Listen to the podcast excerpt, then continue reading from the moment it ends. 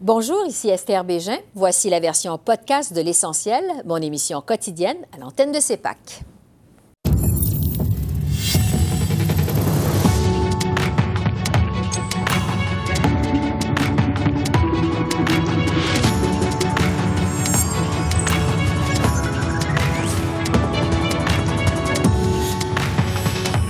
Soir, mauvais traitement dans les pensionnats autochtones. Des voix s'ajoutent à Ottawa pour réclamer des excuses officielles de l'Église catholique. L'avocat Inu Armand McKenzie répond à nos questions. Un baillon est finalement adopté pour accélérer l'étude du projet de loi C10 sur la réforme de la radiodiffusion. On fait le point avec les politologues Geneviève Tellier et Daniel Bélan. Décès dans les CHSLD du Québec lors de la première vague de la COVID. Le coroner révèle plusieurs lacunes. L'experte en santé publique Roxane Borges da Silva nous dit ce qu'elle en pense. Bonsoir, Mesdames, Messieurs. La découverte des restes des 215 enfants autochtones près d'un ancien pensionnat en Colombie-Britannique continue de susciter des réactions à Ottawa. Après le premier ministre Justin Trudeau, c'est au tour du chef du NPD de demander à l'Église catholique de présenter ses excuses. Cette demande survient après que le pape François ait exprimé hier sa douleur face à cette découverte, mais sans présenter l'excuse officielle. Jack Meeting presse aussi l'Église catholique de donner accès au registre relatif aux mauvais traitements infligés aux enfants. L'Église catholique a clairement joué un rôle primordial dans le génocide des, Autochtones au Canada avec euh, les pensionnats autochtones. Donc, c'est clair qu'ils ont joué un rôle. Ils, ils doivent s'excuser, l'Église. Euh, le pape euh, lui-même doit s'excuser. Et il aussi, l'Église doit livrer les documents, partager les documents nécessaires pour euh, la communauté d'avoir la justice parce que sans avoir ces documents, c'est impossible de savoir qu'est-ce qui s'est passé avec leurs enfants. Maître Armand McKenzie est avocat Innu spécialisé en négociation autochtone. Bonsoir, Maître McKenzie. Euh, bonsoir. D'abord, euh, au sujet de l'Église catholique qui présente toujours pas d'excuses officielles pour son rôle dans le système des pensionnats autochtones au Canada, euh, quelle est votre réaction à vous à ça, à l'absence de ces excuses? Ben, comme ex-pensionnaire, moi, ça, je pense que moi, ça, personnellement, ça, ça, ne, ça ne me cause pas d'inconvénient parce qu'il y a quand même eu plusieurs interventions de l'Église catholique euh, par rapport à ce dossier-là. Euh, premièrement, par exemple, l'Église, euh, les, les, missionnaires Oblats, qui étaient responsables, dans mon cas, des, des, des, écoles résidentielles, se sont excusés le 24 juillet 91. Alors, aux Premières Nations, ils ont trans transmis euh, leurs excuses. Et puis, euh, bon, il y a eu des excuses publiques, évidemment, du premier ministre Harper euh, à l'époque devant mm -hmm. les leaders, des, des leaders autochtones. Le Jean-Paul II, qui était venu à Saint-Anne-de-Beaupré à Québec, avait mentionné quelque chose au niveau des difficultés, des maladresses de l'Église catholique envers les peuples autochtones. Et puis, évidemment, je, je, en 2009, je regarde une autre déclaration, un communiqué de presse du Saint-Siège. Alors ici, je crois que c'est euh, le pape Benoît qui a, qui a dit qu'il avait exprimé ses regrets euh, pour l'angoisse causée par la conduite déplorable de certains membres de l'Église par rapport aux enfants autochtones canadiens. Et puis, euh, bon, en 2015, maintenant, le, en Bolivie, euh, le, le, le, Saint-Père euh, a demandé humblement pardon au peuple autochtone euh, d'Amérique latine.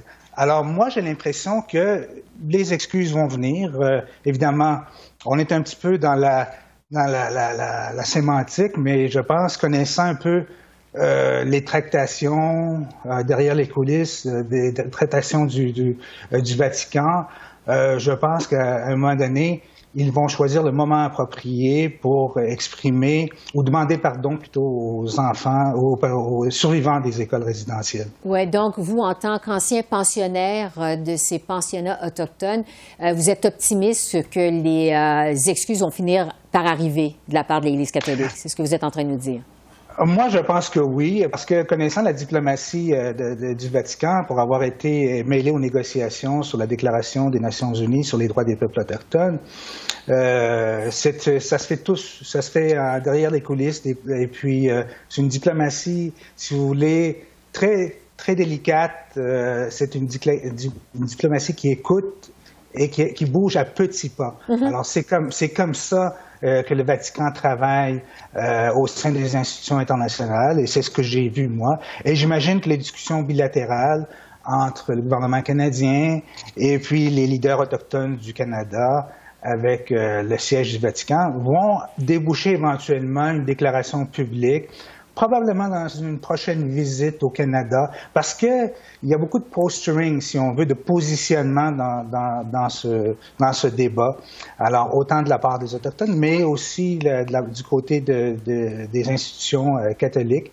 Alors, euh, je pense qu'on s'attend on attend le moment approprié pour exprimer ces, ces, excuses-là devant un public ou devant une foule euh, composée majoritairement d'Autochtones, comme c'est arrivé, par exemple, ici à, Québec, mais à Fort Simpson également, au territoire du Nord-Ouest, avec les, oui. Sur un autre front, là, au-delà des excuses officielles qu'on demande à l'Église, il y a des pressions qui sont grandes aussi euh, au pays pour qu'Ottawa oblige l'Église catholique à donner accès à des documents sur les mauvais traitements qui ont été infligés aux enfants dans les pensionnats autochtones.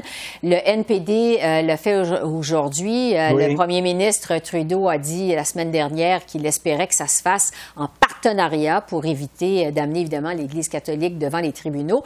quel est le véritable pouvoir d'Ottawa dans ce dossier-là?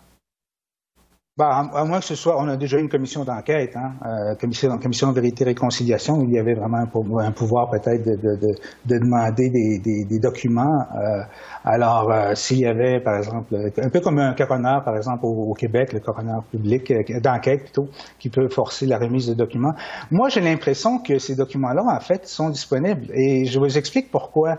C'est parce que moi, dans une vie antérieure, j'ai travaillé dans une recherche en 80, je vous parle de 94, 93, euh, dans une recherche, euh, par exemple, euh, à l'Université Saint-Paul à Ottawa, mm-hmm. dans laquelle je faisais de la recherche particulièrement sur la situation des enfants autochtones dans les pensionnats. Et ça, si on parle d'il y a 20 ou 30 ans maintenant, ma foi, oui, il y a 30 ans, près de, près, de 30 ans. Alors, euh, ces documents-là étaient disponibles, étaient disponibles au public, aux chercheurs, etc.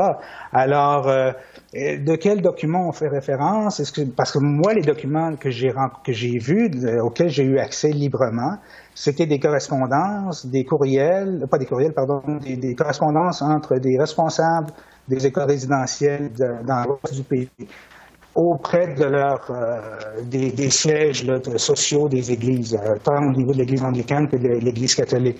Alors là, déjà, on parlait d'une situation difficile avec les, enfants autochtones, ou, une situation difficile causée par des responsables des écoles résidentielles.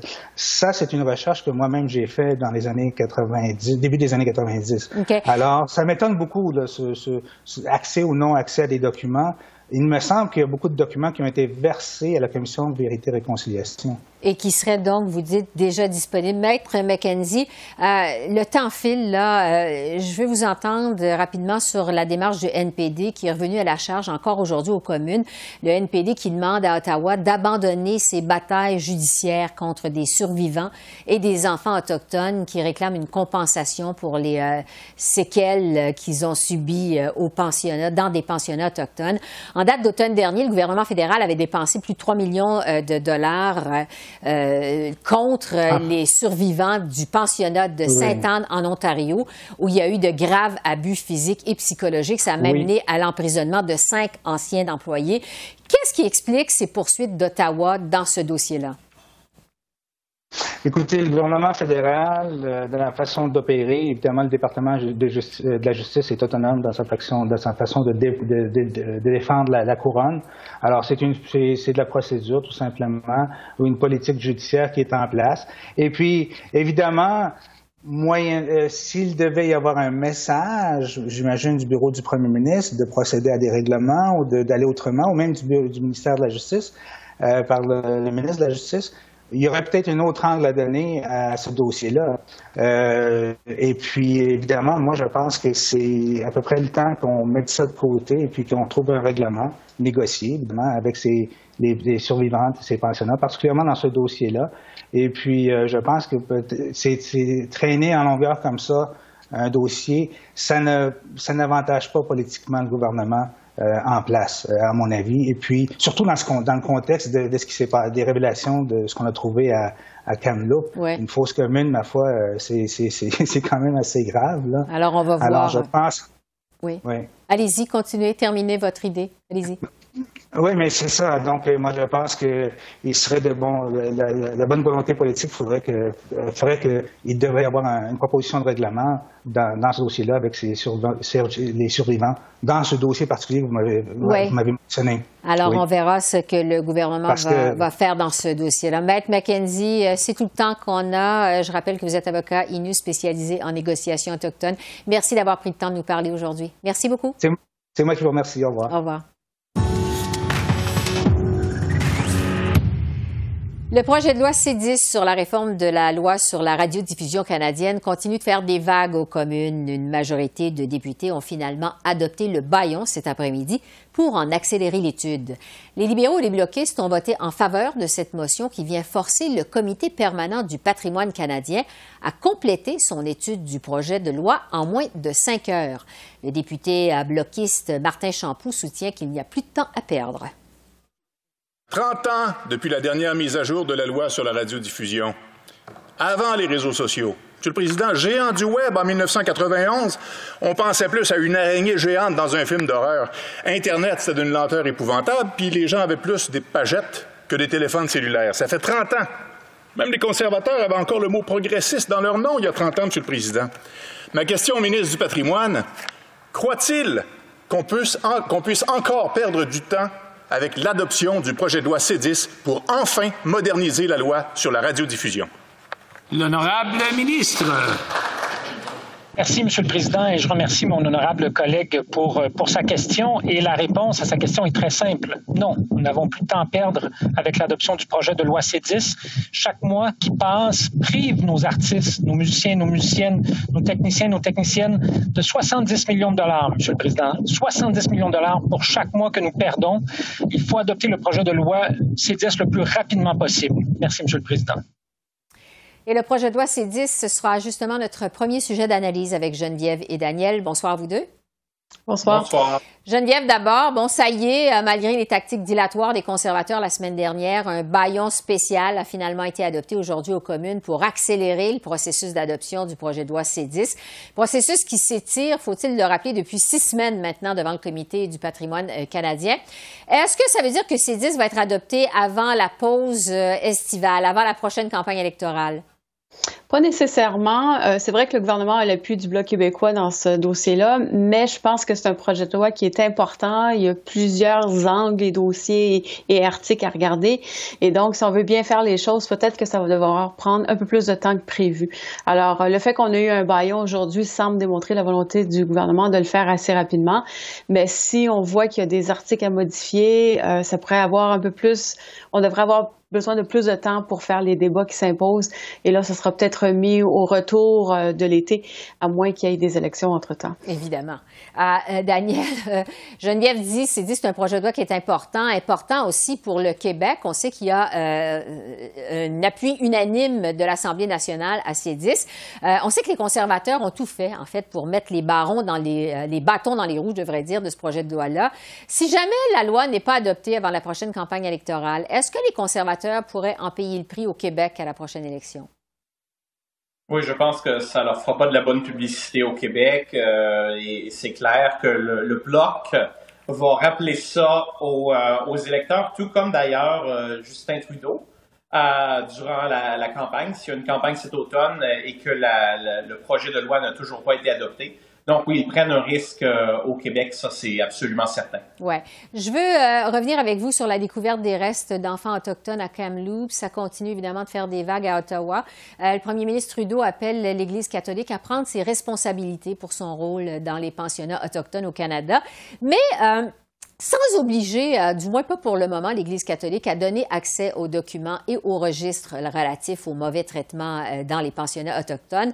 Geneviève, est-ce que le gouvernement canadien en fait assez dans ce dossier-là? Ah, c'est toute la question. C'est difficile à répondre parce qu'on sait que c'est des enjeux qui sont importants, qui existent depuis de nombreuses années. Le gouvernement nous répète souvent, il faut y aller lentement au rythme que, les populations autochtones demandent. Il ne faut pas brusquer les choses. Donc, on a l'impression, en regardant ce qui se passe en ce moment, que ça va pas assez vite, puis c'est pas aussi euh, fort ou important qu'on aimerait le penser. Mais peut-être qu'il faut justement laisser prendre le temps de faire les choses et de bien faire les choses. Mais il y a peut-être un problème de communication. Alors, qu'est-ce qu'exactement le gouvernement Trudeau attend de la part de l'Église, qu'est-ce qui est prêt à assumer aussi? Là, quand on parle de responsabilité du gouvernement, ben, à un moment donné, veut, veut pas, il y a la question des sous qui rentrent en jeu de compte, en ligne de compte, et là, ça vient complexifier le, débat. Donc, je comprends que les gens soient insatisfaits du dossier, mais en même temps, c'est pas simple, ça se réglera pas demain matin, euh, et ça se réglera pas juste avec des excuses de la part de l'Église. Ouais. Euh, Daniel Geneviève vient dire veut prendre le temps de bien faire les choses. Euh, Monsieur Trudeau dit qu'avant de traduire l'Église catholique devant les tribunaux. Il espère que les dirigeants religieux vont comprendre que c'est préférable que ça se fasse en partenariat. Euh, qu'est-ce que vous pensez de cette façon de procéder du gouvernement Trudeau? Oui, bon, ben pour, euh, pour danser, il faut être au moins deux. Hein? Donc, euh, l'Église va accepter de, de faire ça. c'est risqué pour, pour l'Église. Il y a aussi des questions de sous parce que si on, on admet sa responsabilité là-dedans, euh, ça va poser des problèmes euh, devant les tribunaux, évidemment. Euh, moi, c'est clair que c'est une situation très difficile pour, pour l'Église catholique et c'est de bonne guerre, je pense, de la part de Justin Trudeau de faire pression sur l'Église et sur le pape. mais comme Geneviève le dit, ça va prendre du temps. Et l'Église catholique, vous savez, c'est la, la, plus vieille bureaucratie probablement de la planète et l'une des plus lentes aussi. Euh, c'est une grosse machine euh, et c'est très, évidemment, très conservateur. Hein. Mm-hmm. C'est dans son essence même. Euh, c'est une église qui est fondée sur des dogmes, mais ça bouge très lentement. Alors, j'ai pas l'impression que c'est demain la veille qu'on va avoir des excuses du pape dans ce domaine-là. Et puis, quant à la collaboration avec le gouvernement, ça aussi, ça va prendre du temps. Oui, donc il va falloir être patient, comme on dit. Euh, un mot sur le sommet du G7 qui se tient en fin de semaine au Royaume-Uni. C'est Boris Johnson, donc, qui en est l'autre. Euh, le premier ministre Trudeau euh, va y participer finalement en personne. on sait que les ministres des Finances des pays du G7 ont conclu un accord qu'on dit historique en fin de semaine pour taxer les multinationales, une taxe d'au moins 15 L'un des principaux objectifs de ce sommet-là, c'est de faciliter l'accès aux vaccins contre la COVID partout dans le monde. Geneviève, euh, vous vous attendez à quoi de cette rencontre internationale, vous? Euh, ben, deux choses. Au propos des vaccins, encore une fois, une grande déclaration de la part du G7. Le G7 nous a habitués à ces grandes déclarations de principe-là en disant, ben, on va faire tout ce qu'on peut en notre pouvoir pour améliorer les choses. Euh, et j'ai bien l'impression ce qui va arriver dans le, dans le cas du vaccin. Euh, par contre, la deuxième chose, l'entente sur la taxation, ça c'est majeur et c'est différent de ce qu'on a vu par le passé. C'est rare que le G7 arrive avec des propositions concrètes qui risquent de changer les choses rapidement. Alors de dire que maintenant on va avoir un taux de taxation 15% euh, par exemple, euh, auquel tous les pays vont devoir, euh, que tous les pays vont devoir utiliser, c'est majeur. Par contre, ça reste au G7 et donc c'est pas tous les pays de la planète qui l'ont accepté.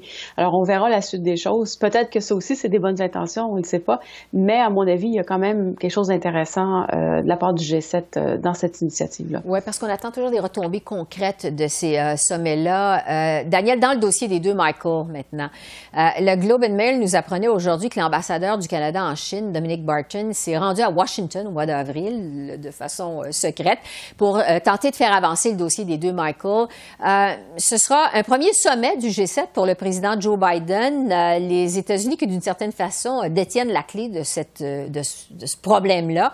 Est-ce que le premier ministre Trudeau pourrait profiter de cette rencontre pour faire avancer le dossier des deux Michael?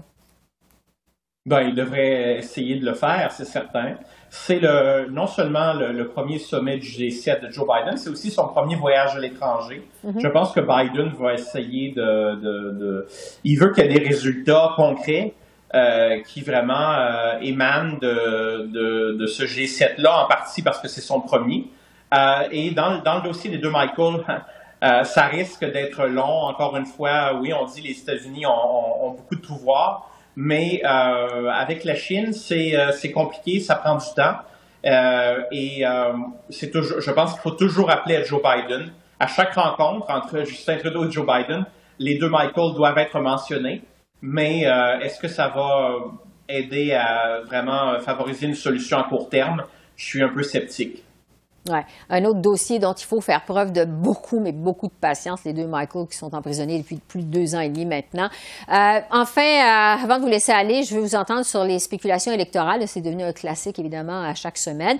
Euh, il y a des parlementaires qui ont été interviewés par le Hill Times qui s'attendent à des élections déclenchées au mois d'août pour un scrutin au mois de septembre. Sinon, disent ça va aller au mois d'octobre. Geneviève, est-ce que vous voyez le même portrait de la situation au moment où on se parle? Bon, alors comme je me suis trompée souvent par le passé, je vais être un peu plus prudente cette fois-ci. Mais effectivement, je pense qu'il y aurait une belle opportunité pour le gouvernement de, déclencher des élections, surtout si la vaccination va bien. Je pense que la vaccination, ça va être une des clés, euh, euh, des éléments à surveiller. Euh, le gouvernement libéral est encore populaire, se maintient dans la popularité aussi. Les sondages semblent dire qu'il pourra aller chercher une majorité. Donc, ce serait peut-être le temps. Puis ça ferait à peu près deux ans qu'il aurait été élu. Donc, pourquoi pas, oui. Ça serait, à mon avis, une belle euh, une, bonne probabilité, effectivement. Daniel? Ben, D'abord, il faudrait euh, qu'on ait un, ou une gouverneur général. Hein. On n'a toujours pas. Euh, c'est le juge en chef de la Cour suprême, le Richard Wagner, qui, qui, qui s'occupe des, fonctions là, nécessaires dans, le cas de la, gouverneure générale. Mais là, avant de penser à des élections, il me semble que on n'en parle pas beaucoup, en tout cas dans les médias, mais ça commence à devenir pressant, surtout si euh, les libéraux veulent vraiment aller en élection, demander au juge en chef euh, de la Cour suprême son avis ou demander des, actions dans ce domaine-là, euh, ça serait un peu une situation un peu étrange. Donc, j'espère qu'on va s'occuper de ça avant d'aller en élection. Oui, parce que le ministre Dominique Leblanc a laissé entendre en fin de semaine dans les médias que le dossier, quand même, pour remplacer la gouverneure générale est assez avancé. Donc, c'est à suivre. On verra. Merci beaucoup, Geneviève et Daniel. On se retrouve la semaine prochaine. Merci. Merci, au revoir. Au revoir. Alors que la situation de la COVID s'améliore de jour en jour au Canada, les audiences publiques du coroner ont repris aujourd'hui au Québec afin de faire la lumière sur les décès dans les centres d'hébergement lors de la première vague de la COVID-19 au printemps 2020. On se rappelle que plus de 6 000 aînés sont morts de la COVID dans les CHSLD au Québec. Les audiences du coroner ont mis en relief euh, une application tardive de l'état d'urgence sanitaire, un système informatique inefficace et des délais trop longs avant de confirmer les cas Alors, je vais faire le point là-dessus avec euh, Roxane Borges da Silva, qui est experte en santé publique et professeure à l'Université de Montréal. Bonsoir, Madame Borges da Silva. Bonsoir. Bon, sur ces révélations de l'enquête du coroner au Québec, je vous demanderai d'abord, est-ce que vous êtes surpris? Est-ce que c'est une surprise pour vous? Non, c'est pas du tout une surprise. En fait, on se rappelle que dans la préparation à la crise sanitaire euh, au Québec et même au Canada, euh, on a mis beaucoup, en fait surtout au Québec, l'emphase sur les soins hospitaliers. Donc on a libéré des lits et on a déplacé du monde en CHSLD parce qu'on a eu très peur. On voyait en Chine les hôpitaux qui se construisaient en dix jours. On a vu en Italie euh, une situation très précaire où les, les médecins intensivistes devaient faire le choix à qui donner un respirateur mécanique ou non. Et donc ces situations-là nous ont fait peur et on a mis beaucoup d'emphase sur la préparation hospitalière et malheureusement on a délaissé euh, les CHSLD qui ont été notre angle mort de la crise. Donc euh, oui, je vous en prie. Non, mais on parle en fait donc application tardive de l'état d'urgence, euh, système informatique inefficace, des délais trop longs avant de confirmer les cas de COVID. Quelles sont les leçons qu'on doit tirer de ça? Parce que là, il y a une enquête du coroner, c'est qu'on veut améliorer les choses. Les leçons à tirer de ça, c'est quoi? Mais c'est sûr qu'au niveau des systèmes d'information, c'est une clé pour pouvoir euh, transmettre l'information rapidement et agir rapidement. Euh, on se rappelle qu'on était au niveau du fax à l'époque euh, et que les systèmes se sont améliorés. Donc avec un fax, on peut pas aller très vite, on peut faire des erreurs et on peut transmettre en fait et on peut pas démarrer les enquêtes épidémiologiques de manière rapide. Donc ça, c'est des choses très importantes que le gouvernement a sûrement améliorées depuis et sur lesquelles il faut continuer d'insister pour pouvoir aller très vite dès qu'on a un cas et, faire, et mettre en place l'enquête épidémiologique. Bon. Sur la situation de la COVID actuellement au Québec, ça va plutôt bien, il faut le dire. On a commencé aujourd'hui à devancer les rendez-vous pour la deuxième dose. On a même lancé la vaccination des 12 à 17 ans dans les écoles. Euh, au chapitre de la vaccination, euh, le Québec semble carrément être au devant de la parade quand on le compare au reste du Canada. Pourquoi, selon vous? Mais en fait, il y a plusieurs aspects. D'abord, l'approvisionnement en vaccins est là. Donc, on est chanceux d'avoir les doses dont on a besoin. La deuxième chose, c'est la logistique, en fait, centralisée de l'administration des vaccins. Il faut euh, absolument féliciter le gouvernement et tous les établissements de santé pour toute cette logistique-là avec Clic Santé qui se déroule très, très bien et qui est très bien organisée, très bien coordonnée. Et à partir de là, après, on a une très belle réponse de la population qui a bien compris que la vaccination était un élément clé pour sortir euh, des mesures de confinement et pour retourner à la vie normale. Donc, dans ce contexte, le Québec fonctionne très bien au niveau de la vaccination et on en est très heureux. Tellement que le plan de déconfinement, évidemment, se poursuit. Ça va bien là aussi. Euh, on sait qu'il n'y a plus euh, de régions en zone rouge au Québec. Dans les régions qui sont passées au palier jaune ou encore au palier vert, on a décidé euh, que le port du masque de procédure n'est plus obligatoire en tout temps là, dans le milieu de travail, dans les milieux de travail, si évidemment la distanciation physique est respectée. Donc, le port du masque, quand même, qui est plus obligatoire en tout temps au travail. Est-ce que ça vous semble prudent? Mais j'avoue qu'en attendant euh, que les personnes aient deux doses, j'aurais préféré conserver le port du masque parce qu'on sait qu'on a quand même ce variant euh, Delta très contagieux qui nous menace et qui prend de plus en plus de place euh, dans, par exemple en Ontario, qui devient le variant dominant.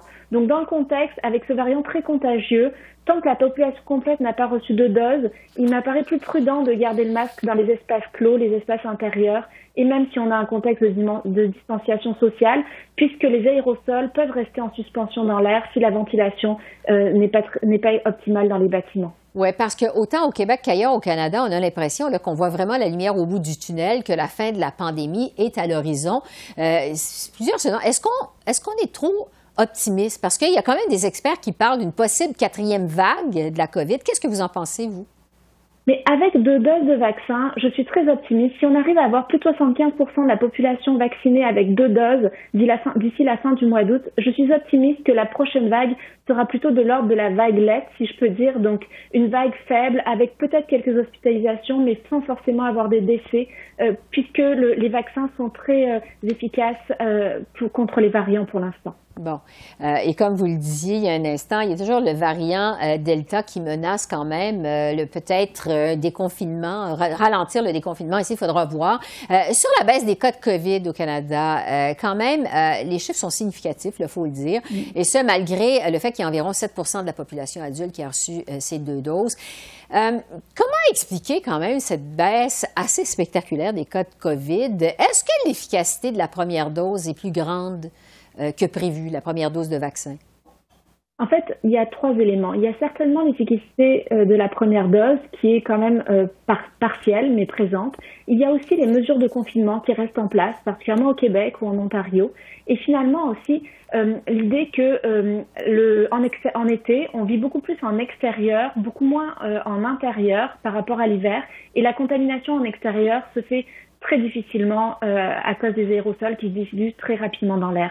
Donc pour toutes ces raisons-là, euh, on, on, cède, si je peux dire, et on a une baisse du nombre de cas. Et c'est très bien, il faut continuer comme ça et privilégier les activités extérieures en attendant de recevoir deux doses. Oui, l'arrivée du beau temps, faut le dire, euh, ça aide. En attendant la deuxième dose, justement, pour à peu près tout le monde, là, est-ce que vous avez le sentiment qu'on s'est installé comme dans un faux sentiment de sécurité? Qu'est-ce que vous en pensez? Avec la première dose, mais c'est sûr qu'il faut faire attention. La première dose n'est pas suffisante.